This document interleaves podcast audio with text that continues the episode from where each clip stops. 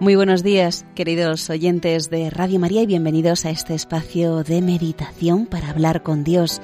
Hoy nos centraremos en el tema de la cuaresma, tiempo de penitencia, en este viernes de la primera semana de cuaresma.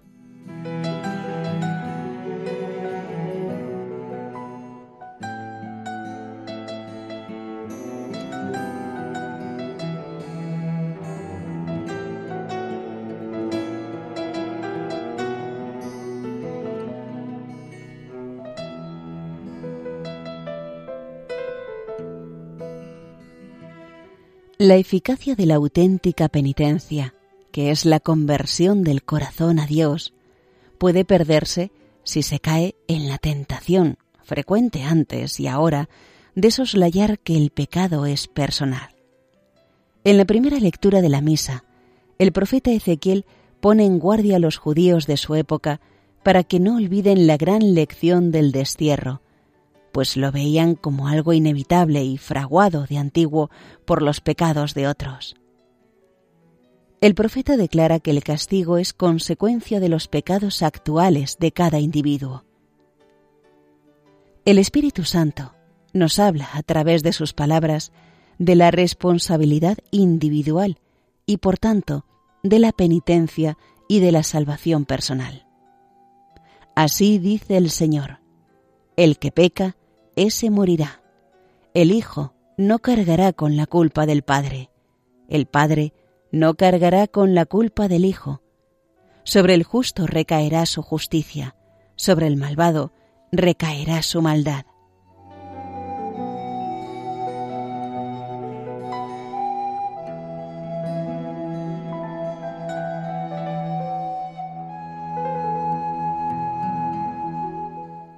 Dios quiere que el pecador se convierta y viva, pero éste ha de cooperar con su arrepentimiento y sus obras de penitencia.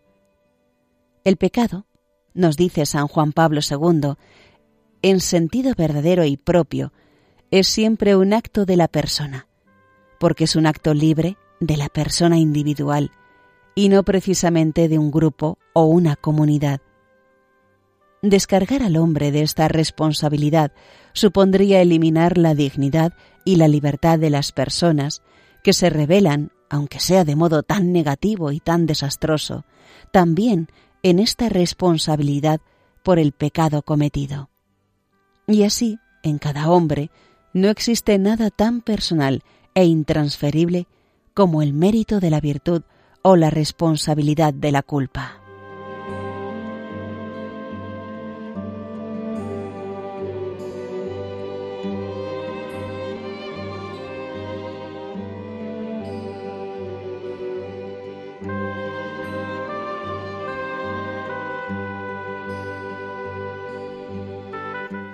Por eso, es una gracia del Señor no dejar de arrepentirnos de nuestros pecados pasados, ni enmascarar los presentes, aunque sean solo imperfecciones, faltas de amor, que podamos decir nosotros también, porque yo conozco mi iniquidad y mi pecado está siempre delante de mí. Es cierto que confesamos un día nuestras culpas y el Señor nos dijo, anda, vete y no peques más. Pero los pecados dejan una huella en el alma. Perdonada la culpa, permanecen las reliquias del pecado, disposiciones causadas por los actos precedentes. Quedan, sin embargo, debilitadas y disminuidas, de manera que no dominan al hombre y están más en forma de disposición que de hábito. Además, existen pecados y faltas no advertidas por falta de espíritu de examen, por falta de delicadeza de conciencia. Son como malas raíces que han quedado en el alma y que es necesario arrancar mediante la penitencia para impedir que generen frutos amargos.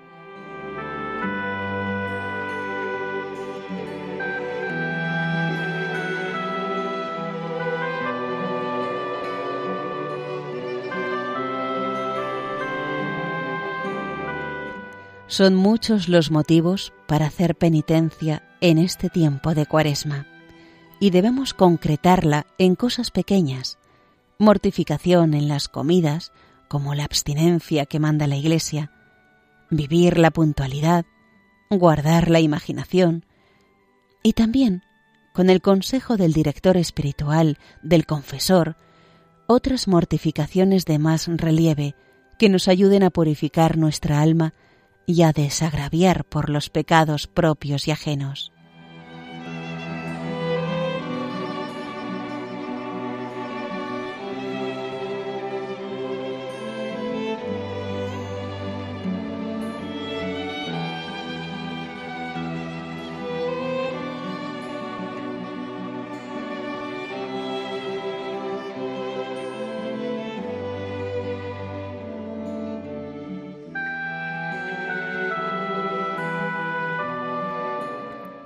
El pecado deja una huella en el alma que es preciso borrar con dolor, con mucho amor.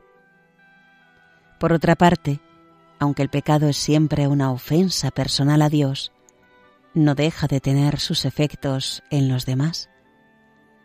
Para bien o para mal, estamos constantemente influyendo en quienes nos rodean, en la Iglesia, en el mundo, no solo por el buen o el mal ejemplo que damos o por los resultados directos de nuestras acciones. Es esta la otra cara de aquella solidaridad que a nivel religioso se desarrolla en el misterio profundo y magnífico de la comunión de los santos, merced a la cual se ha podido decir que toda alma que se eleva, eleva al mundo.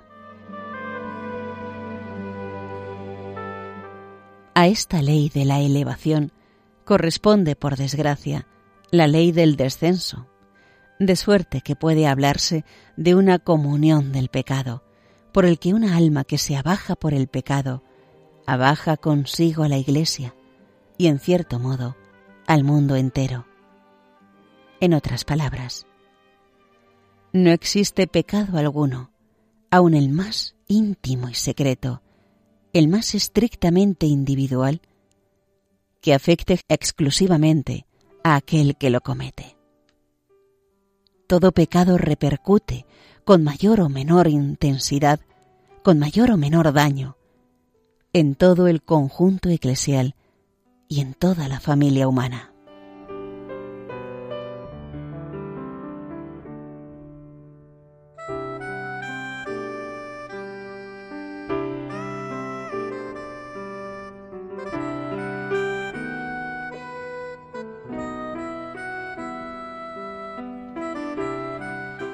El Señor nos pide que seamos motivo de alegría y luz para toda la Iglesia.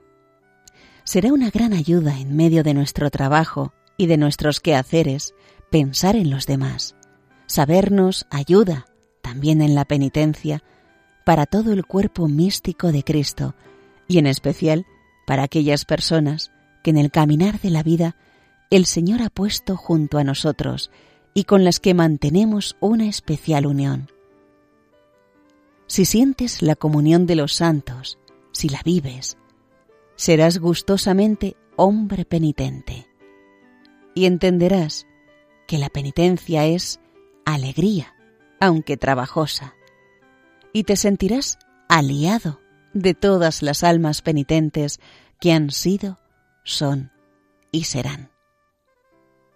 Tendrás más facilidad para cumplir tu deber al pensar en la ayuda que te prestan tus hermanos y en la que dejas de prestarles si no eres fiel.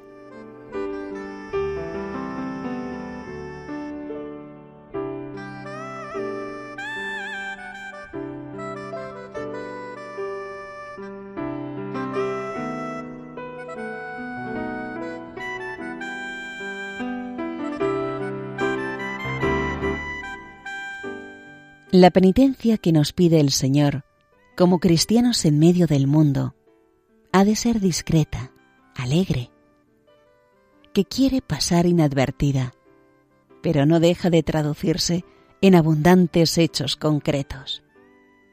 Por lo demás, tampoco importa mucho si alguna vez se advierte. Si han sido testigos de tus debilidades y miserias, ¿qué importa lo que sean de tu penitencia? Si otras personas han sido testigos de nuestro mal genio o falta de amor, o de nuestra pereza o de otros pecados, no nos debe importar que sepan y vean que estamos reparando esas debilidades.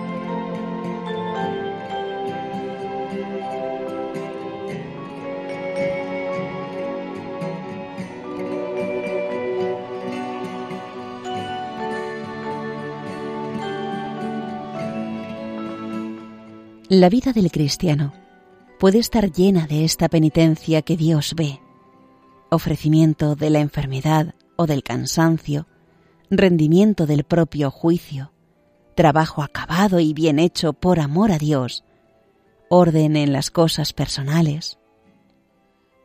Una penitencia especialmente grata al Señor es aquella que recoge muchas muestras de caridad y que tiende a facilitar a otros el camino hacia Dios, haciéndoselo más amable.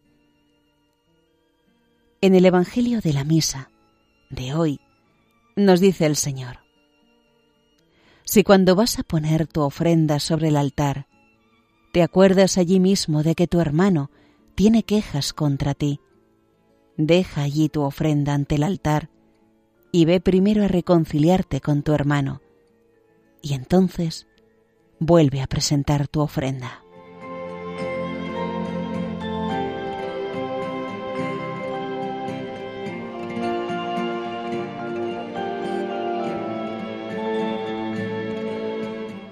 Nuestro ofrecimiento al Señor debe ir acompañado de la caridad. Entre las mejores muestras de penitencia están las que hacen referencia al amor a los demás el saber pedir perdón cuando hemos ofendido a los demás, el sacrificio que supone la formación de alguien que tenemos a nuestro cargo, la paciencia, el saber perdonar con prontitud y generosidad. A este respecto, dice San León Magno, aunque en todo tiempo haga falta aplicarse a santificar el cuerpo, ahora sobre todo, durante los ayunos de la cuaresma. Debéis perfeccionaros por la práctica de una piedad más activa. Dad limosna, que es muy eficaz para corregirnos de nuestras faltas. Pero perdonad también las ofensas. Abandonad las quejas contra aquellos que os han hecho algún mal. Perdonemos siempre, con la sonrisa en los labios Hablemos claramente, sin rencor, cuando pensemos en conciencia que debemos hablar. Y dejemos todo en las manos de nuestro Padre Dios con un divino silencio. Jesús callaba. Si se trata de ataques personales, por brutales e indecorosos que sean.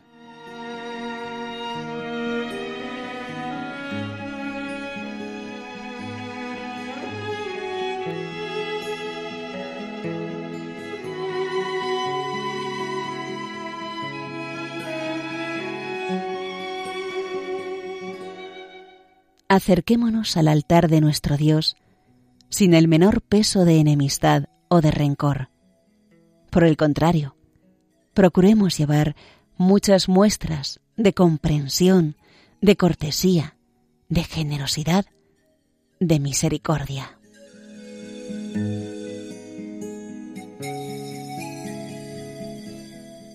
Así, Seguiremos a Cristo por el vía crucis que Él nos marcó y que le llevó a ser clavado en la cruz. Padre, perdónales, porque no saben lo que hacen. Es el amor lo que ha llevado a Jesús al Calvario. Y ya en la cruz, todos sus gestos y todas sus palabras son de amor, de amor sereno y fuerte. Y nosotros, rota el alma de dolor, decimos sinceramente a Jesús, soy tuyo y me entrego a ti. Y me clavo en la cruz gustosamente, siendo en las encrucijadas del mundo un alma entregada a ti, a tu gloria, a la redención, a la corredención de la humanidad entera.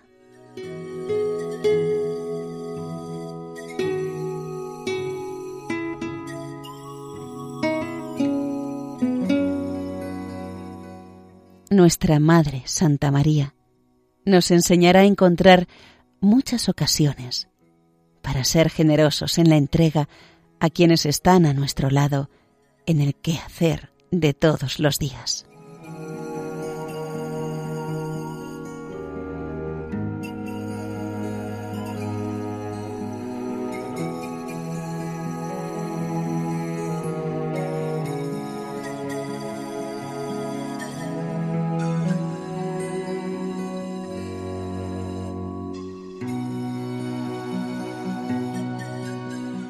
Y hasta aquí, queridos hermanos de Radio María, la meditación de hoy, la cuaresma, tiempo de penitencia, basado en el libro Hablar con Dios de Francisco Fernández Carvajal.